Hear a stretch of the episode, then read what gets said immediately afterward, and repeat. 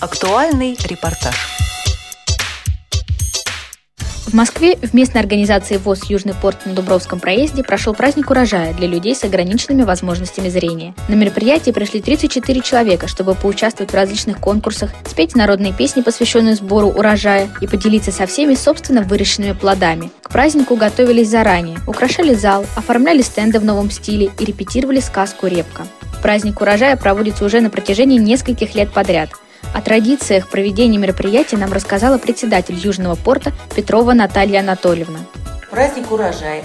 Эта традиция была заложена еще до меня тем председателем, что работала раньше, Ильина Роза Иван заложила эту традицию, и мы ее продолжаем дальше. И постоянно на праздник урожая все инвалиды по зрению, которые имеют свои дачные участки, варят варенье, выращивают кабачки, тыквы, лук, все что угодно. У кого есть эта возможность, они приносят дары своего сада огорода на это мероприятие.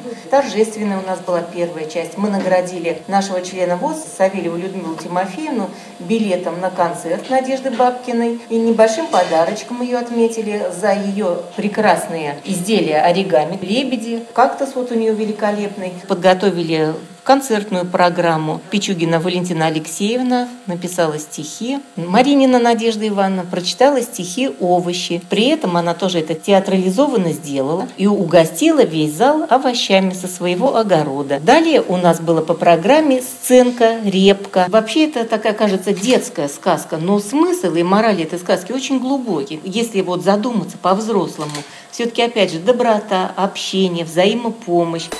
На празднике выступил хор «Калинушка», известный в городе и часто выступающий за пределами родной организации. Наталья Анатольевна отмечает, что это возможно благодаря душевному исполнению песен и, конечно же, голосам.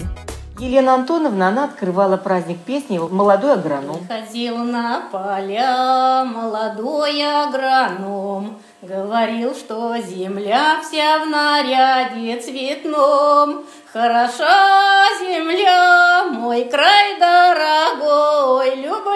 По традиции, в следующий раз праздник урожая состоится в 2017 году, и его участники уже думают над новыми конкурсами и историями для постановок. Репортаж подготовили корреспонденты седьмой мастерской Виктория Карташова, Анастасия Михеева, Ирина Лишкевич специально для Радио ВОЗ.